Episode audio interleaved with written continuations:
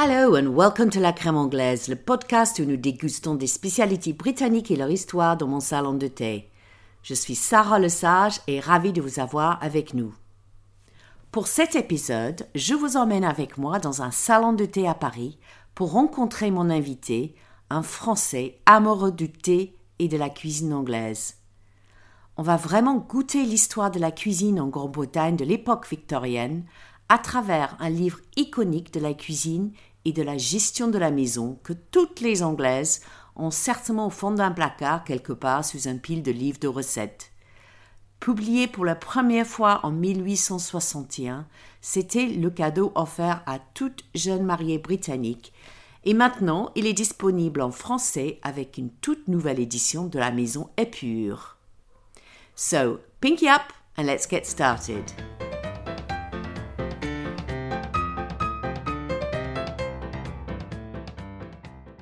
Alors aujourd'hui, je suis avec Arnaud Bachelin dans son salon de thé euh, Territoire qui se trouve 5 rue de Condé dans le 6e à Paris. Alors c'est un salon de thé vraiment charmant.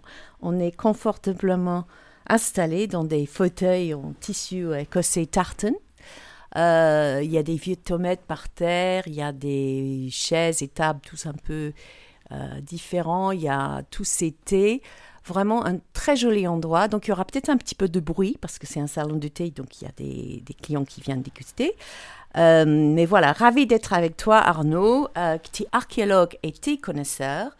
Tu es auteur de plusieurs livres chez Éditions Les Pures, dont Mrs. Beaton, la femme qui bouleversera les cuisines anglaises. Alors, ce bouquin, ce livre, cette œuvre qu'on a devant nous, euh, il pèse à peu près un kilo. Oui. Euh, il fait à peu près 870 pages. Oui. Et voilà, c'est vraiment la Bible de la cuisine anglaise, mais aussi la gestion de la maison, publiée en 1861. Alors, qu'est-ce qui t'a fait Pourquoi tu as attaqué à ce moment de la cuisine anglaise? Déjà, je trouvais très intéressant de donner sa parole à la cuisine anglaise en France, là où souvent, en fait, on a un gros a priori sur euh, la, cuisine France, la cuisine anglaise et le fait qu'elle n'existe pas. C'est tout à fait ça. Et toi, tu as une grande culture, je crois que tu parles bien, euh, parfaitement l'anglais, tu as fait des études là-bas. Comment euh, tu as, comment tu es arrivé en Angleterre? Euh, J'ai envie de dire que c'est un concours de circonstances. J'ai je suis parti faire mes études donc en, Angleterre. Et puis très vite, j'ai eu l'impression d'arriver à la maison. C'est vraiment le sentiment que j'ai eu. Tout me parlait. Euh, je rentrais dans un pub, ça me parlait. Je rentrais dans une librairie, ça me parlait. Euh, dans la nourriture aussi, ça me, ça me, convenait assez bien. Et puis les paysages, j'aimais vraiment la, dimension du, du, country living, enfin, de, l'art de vivre euh, à la campagne qu'on pouvait retrouver en, en Angleterre, mais qu'on retrouvait même en ville en fait, euh, puisqu'il y avait il y avait vraiment une présence de la nature très très très importante en, Angleterre et, du coup bah, c'est ce qui m'a donné envie de, faire mes études là-bas et puis un jour je, suis poussé dans une cuisine où, on me, me, présente Isabella Beaton. D'accord, c'est ça. Mais j'ai lu dans l'introduction euh, que ton aventure avec la cuisine anglaise a commencé lors d'un échange linguistique où tu avais rencontré une grand-mère. Oui, alors en fait, je suis arrivé donc euh, dans cette maison dans le Cambridgeshire euh, et j'ai été présenté à, Hannah, qui était la, maîtresse de maison et qui euh, cuisinait énormément et qui a été, c'était ce genre de grande maison anglaise de style Tudor qui a eu une période faste et qui était dans une période beaucoup moins faste. il n'y avait plus tellement de personnel et, et donc elle, elle s'évertuait à continuer de faire plein de recettes et à essayer de faire vivre la maison et de la gérer un peu comme si il y avait toujours 40 personnes à demeure. Oui, comme à notre époque. Et donc, euh, moi, j'ai grandi avec le nom de Mrs. Beaton. Euh, toutes les Anglaises recevaient ce livre comme cadeau de mariage, euh, dont ma mère. Mais je croyais que c'était une femme un peu rondouillarde, un peu âgée, un peu comme Mrs. Patmore dans le Downton Abbey. oui. Et en fait, c'est pas du tout ça. Qui est-ce qui était qui, qui, était Mrs. Beaton? Mrs. Beaton, c'est une, une, jeune femme euh, très svelte, assez élégante, toujours très, très, très bien mise, qui est presque l'opposé de, de Mrs. Patmore, puisqu'elle est clairement pas rondouillarde. et puis c'est surtout que c'est pas une vieille cuisinière avec beaucoup d'expérience, c'est tout l'inverse, c'est une, une jeune maîtresse de maison et qui malheureusement aura une vie assez tragique et assez courte. Elle avait quel âge quand elle a publié ce livre? Elle avait un peu plus de 30 ans quand elle publie le, livre, et puis euh, elle décède, elle, a 34 euh, ans. Ah oui, c'est tragique. Euh, et en fait, c'est une femme assez, assez moderne, avec un, un, mari assez féministe.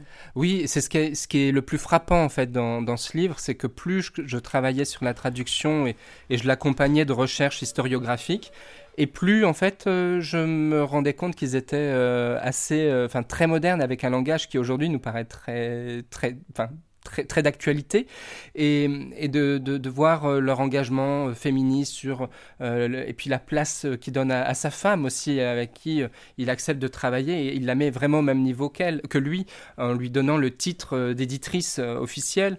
Et puis ensuite dans, la, gestion de la maison avec l'idée qu'il fallait faire gagner du temps en fait à, la maîtresse de maison pour qu'elle ait des loisirs et ça, c'est aussi quelque chose qui est assez euh, novateur et, moderne pour euh, l'ère victorienne. Ben oui, effectivement, elle parle beaucoup de l'économie, la frugalité, mais aussi de l'importance d'avoir du temps pour soi. C'est exactement ça, c'est un peu le pendant de Virginia Woolf avec euh, une chambre à soi au final.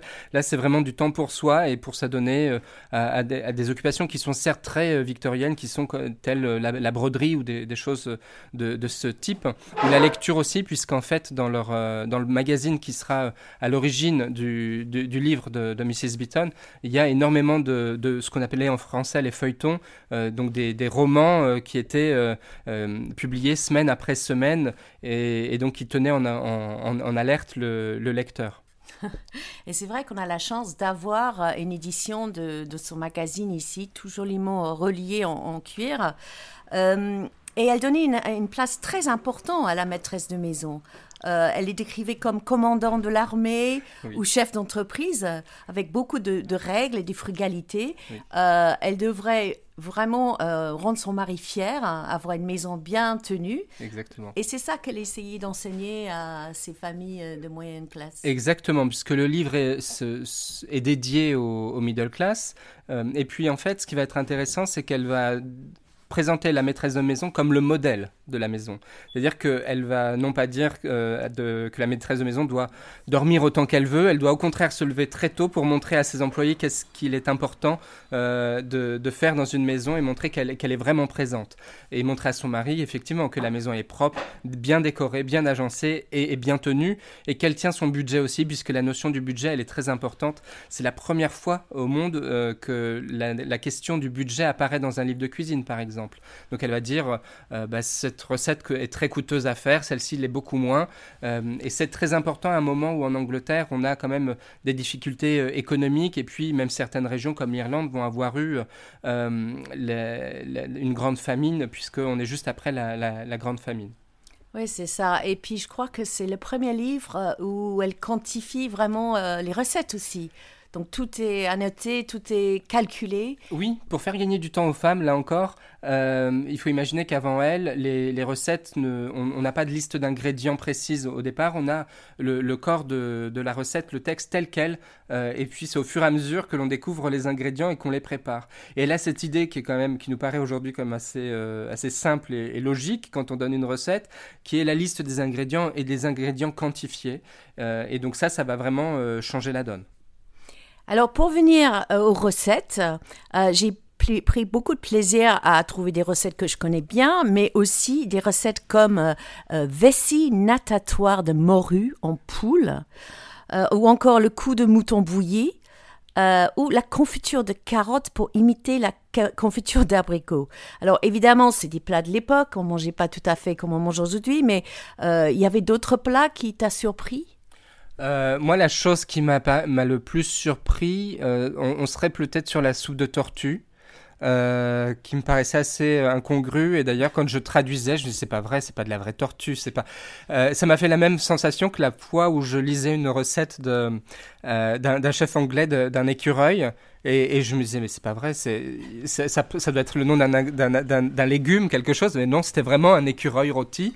Bon, euh, et là, sur la tortue, ça m'a fait un peu cet effet-là. Et, l'idée de, d'ouvrir la carapace de la tortue et de la, et de la, la vider et de la, préparer, ça me, ça me dérangeait un peu.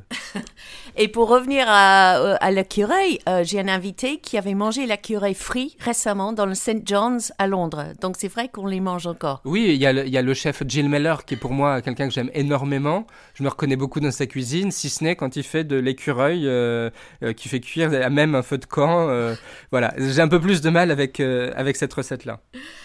Bon, et j'ai aussi le bonheur de trouver des plats de mon enfance comme euh, le crapaud dans le trou. Oui. les puddings, les puddings sucrés et salés. Est-ce qu'il y a des plats que toi tu aimes particulièrement? Le pudding de vermicelle, ce serait mon pudding sucré favori. Beaucoup de fraîcheur, très tendre. et puis on peut le servir avec des caramels, des, des coulis de fruits. Ça serait vraiment quelque chose que je garderais en, mémoire. Après, évidemment, euh, les plum pudding, moi je suis toujours triste qu'on ne mange qu'à Noël parce que j'adore ça. Euh, et, et, je suis pas de ceux qui demandent une tranche très fine. Euh, moi, au contraire, j'aime quand c'est bien, bien, bien épais et, et, nappé avec plein de brandy butter. en fait, ce qui était affreux quand j'ai travaillé sur ce livre-là, c'est que j'avais tout le temps faim. Euh, parce que, alors, il y avait des choses qui me donnaient plus envie que d'autres, mais clairement, le, crapaud dans son trou, c'est quelque chose que j'aime énormément. Mais je savais pas qu'on faisait avec d'autres viandes que les saucisses. Moi, je connais que la version saucisse. Oui, parce qu'aujourd'hui, je pense qu'on le fait euh, davantage avec des saucisses qu'avec autre chose, mais elle, elle le fait avec un peu tout. Ouais. Euh, bah, c'était la cuisine à l'époque, vous, faisiez, vous avez sous la main. Oui, et puis aussi euh, la cuisine des restes. Alors c'est quelque chose qui nous parle aujourd'hui parce qu'on a cette économie domestique-là, mais elle milite vraiment pour ça, pour que l'on cuisine les choses jusqu'au bout. Et le coup de mouton fait partie vraiment de ça aussi, de dire bah, vous avez un mouton, on va cuisiner vraiment toutes les parties du mouton. Euh, donc bah, pourquoi pas? Ouais. Et alors, euh, Isabelle Beaton était francophone, francophile aussi. Elle aimait beaucoup euh, Paris, je crois. Et alors, euh, ce qui est normal, c'est qu'il y a beaucoup de recettes inspirées de la cuisine française dans ce livre. mais il y a aussi parfois les petites piques qui m'a bien fait rire, où ils disent, elles disent que les femmes doivent rincer les doigts, juste le bout des doigts à la fin du repas. mais elle dit aussi qu'à la fin du repas, les Français les autres continents ont l'habitude de se gargariser, mais c'est une coutume qu'aucune femme anglaise ne peut se permettre. Oui, alors ce qui montre peut-être le choc culturel euh, qui pouvait y exister euh, davantage au 19e siècle entre Londres et, Paris. Euh, il fréquente quand même de très grands restaurants, donc elle a peut-être vu des, scènes qui l'ont surprise et, choquée. C'est intéressant parce qu'ils utilisent leur voyage parisien pour s'inspirer. Euh, à la fois sur les modes, puisque leur magazine à la base est tourné sur euh, la, dernière mode. Euh, ils vont même importer du coup des, planches et des patrons français en, Angleterre. Et puis ensuite, ils vont s'inspirer beaucoup, elle est donc francophone et francophile, elle va beaucoup s'inspirer d'histoires qu'elle va traduire pour justement faire ses feuilletons dans, dans leur magazine et puis prendre plein d'informations différentes et puis s'inspirer évidemment des chefs. Beaucoup de chefs français qui sont en Angleterre à ce moment-là, comme Hughes ou même Alexis et puis euh, ensuite euh, d'autres chefs euh, et d'autres recettes qu'ils découvriront dans des restaurants au cours de leur voyage, et notamment celui la chose qui me vient le plus rapidement à l'esprit, ce serait la julienne de légumes, où, elle trouve ça assez fantastique, et, donc ça apparaîtra dans, dans, son livre, et puis elle, évoquera même dans, dans, dans, une de ses lettres et dans une de ses annotations qu'elle a eu un, very nice supper où elle a mangé donc du veau avec une julienne de légumes. Parce que les julienne, en fait, elle a appris à comment couper les légumes. Je crois qu'en Angleterre, à l'époque, on n'était pas très créatif avec les légumes. Non, on avait des choses assez, j'ai envie de dire country style, donc vraiment euh, très brutes. Euh, et, en, France, on avait déjà un peu plus d'art dans la découpe et dans la présentation euh, des plats qu'on n'avait pas nécessairement en Angleterre. Et on était beaucoup plus sur des plats, euh, du moins c'est ce qu'elle présente davantage, on était beaucoup sur des plats euh, conviviaux, euh, où tout le monde on servait tout le monde dans, dans, le même plat, là où en France on était déjà beaucoup sur un service à l'assiette. Oui, c'est ça. Ouais, ouais. Et elle a ramené autre chose aussi de, de la France? Euh, elle était très curieuse, donc en fait, euh, elle, elle s'inspirait énormément de, choses. Ils vont ramener euh, les planches couleurs dans, dans, leur livre, ça, ça va être une, innovation. En cuisine, ils vont ramener évidemment beaucoup, beaucoup, beaucoup de choses, des recettes et puis du contenu, parce que le livre d'origine, c'est aussi presque une encyclopédie à part entière, puisqu'on va avoir des, informations sur bah, l'anatomie de l'humain et des animaux, sur les plantes, et donc tout ça va, être nourri au fur et à mesure de, de ces voyages et puis aussi au fur et à mesure de son éducation, puisqu'elle apprendra le français quand elle sera euh, éduquée en Allemagne, à Heidelberg, euh, dans, une, dans une pension, euh, où elle apprendra le piano et puis la pâtisserie. et donc on peut imaginer aussi qu'à ce moment-là, elle rencontrera la pâtisserie française avec des, gens comme Gouffet qui, qui, qui, tenaient le haut du pavé sur ces sujets-là à l'époque. Mhm. Et c'est vrai qu'on aurait pu imaginer qu'elle se contente euh, juste la pâtisserie euh, et, la musique, mais vraiment une femme moderne avec ce livre qui est plein de de la biologie, de la science, de la nourriture. Enfin, c'est vraiment très moderne pour son époque. Bah, c'est très moderne. Il faut imaginer que le livre de Charles Darwin vient de sortir et donc elle veut montrer aussi sa position politique par rapport à ce livre. Et donc elle va le citer à maintes reprises et, donner du contenu pour montrer qu'elle est éduquée, qu'elle est une, femme moderne, euh, alerte et au courant des, dernières modes et des, derniers sujets. Euh, dans, le même euh, genre de choses, on va avoir des citations qu'elle va prendre de, de Bria Savarin, qui est donc un, chef français qui à ce moment-là vit encore aux États-Unis, s'est réfugié au moment de la Révolution française. Et puis elle va, euh, le, livre vient de paraître en Angleterre et pareil, elle va prendre pas mal de, contenu euh, pour, euh, pour montrer qu'elle sait exactement ce que c'est que l'appareil digestif, de comment en fait on doit bien manger et pourquoi. Et, c'est ce qui est assez fou dans, ce livre. Et puis avec tout le contenu lié à, la gestion domestique, c'était le livre parfait. On comprend qu'on va très vite l'offrir aux, aux, jeunes mariés puisque vous avez toutes les clés pour bien commencer dans, dans la vie dans les années 1860 avec même une liste de tous les ingrédients et de tous les, ustensiles que vous devez avoir mm. dans, votre, dans, votre maison. Elle va même jusqu'à donner des adresses euh, d'endroits où vous pouvez les avoir avec euh, le budget et en vous disant cet endroit est très bien parce qu'ils ont un très bon rapport qualité-prix. Euh, enfin voilà, c'est vraiment tout ça qu'il faut prendre dans son ensemble, même si aujourd'hui le, le, nom de Beaton est devenu un peu générique de de, cuisine et de savoir-être, euh, ça, allait bien plus au-delà euh, au 19e siècle. Bien sûr. Alors, ton livre euh, qui vient de sortir, un beau vert racing, British Racing Green, on pourrait dire. donc, tu m'as expliqué juste avant qu'il se trouve dans une librairie sur le rue de Rivoli, je crois. Oui, alors ça, moi, c'est quelque chose qui m'a vraiment touché quand j'ai vu le livre sous les arcades de cette librairie rue de Rivoli pour la simple et bonne raison que euh, Isabella Beaton allait dans, une librairie à cet endroit-là, et, l'idée que, son travail revienne 150 ans plus tard euh, à cet endroit-là euh, même qui l'a inspiré, je trouve ça assez fantastique, et, je suis très honoré et très fier d'être la voix française de, Mrs. Beaton, puisque j'ai tendance à, dire, c'est mon livre, mais c'est quand même surtout le sien, et je lui ai donné une voix française, et j'en suis plutôt fier. Oui, j'imagine, elle t'a accompagné pendant tout ce travail de traduction et annotation. Oui, et puis elle continue, puisqu'il y a aujourd'hui son portrait euh, qui est encore euh, sur mon bureau et, qui continue d'y être et qui continuera longtemps d'y être, puisque elle m'a nourri énormément dans, sur ce travail-là, mais dans, tout le reste, dans le salon de thé, on fait beaucoup de, de recettes de Mrs. Beaton depuis toujours et, encore plus maintenant avec des recettes, notamment le pudding de vermicelle. Où on Justement, je le vois là sur le tableau et euh, je me suis dit, il faut que je le goûte. Alors, euh, Arnaud, maintenant on arrive à ton faux pas. Tu sais, dans chaque épisode, je demande à mon invité de raconter une petite histoire, un malentendu, un mal une compréhension de, de quelque chose quand on n'est euh, pas forcément dans son pays d'origine. Alors, moi, ce serait euh, une erreur liée au haggis euh, euh, qui, qui m'a le, plus enfin choqué et je me suis quand même forcé à manger. tu peux dire déjà ce que c'est Le haggis qui est donc cette panse de brebis farcie. Euh, bon, il y a quelques années, j'ai voulu en faire une moi-même et quand j'ai vu comment, de quoi c'était fait, j'ai dit non, j'abandonne l'idée. l'idée de découper du poumon et du cœur, c'était pas tellement mon truc. Et donc, je, j'en avais jamais mangé. Je me dis quand même, il faut que je goûte le haggis. Donc, j'ai acheté une poche, enfin, j'ai acheté donc euh, une panse de brebis euh, farcie. Si ce n'est que moi, je pensais qu'il fallait l'ouvrir. Et donc, j'ai tout ouvert et j'ai tout mis dans la poêle. Et donc, je me suis retrouvé avec une espèce de, de magma noir, enfin, qui sentait fort et pas très intéressant. Et, et, puis donc, bon, voilà. Euh, la cuisine anglaise, quoi. Enfin, écossaise. Euh, ouais, la cuisine écossaise. Je me dis, waouh, c'est ça, c'est quand même rude. Je comprenais pas trop. J'ai appris à l'apprécier un peu plus tard. Voilà. Parce qu'en fait, c'est vrai, c'est vrai, c'est très très bon en fait. C'est très bon. Il suffit juste quand même que ce soit préparé correctement. Voilà. Alors, merci beaucoup Arnaud d'avoir amené à vie Mrs. Beaton. Euh, de nous avoir fait redécouvrir la diversité de la cuisine anglaise, souvent oubliée. Mais surtout, merci d'aimer la cuisine anglaise. Ah ben, pour moi, ça fait partie de moi et, et ça fera toujours partie de moi.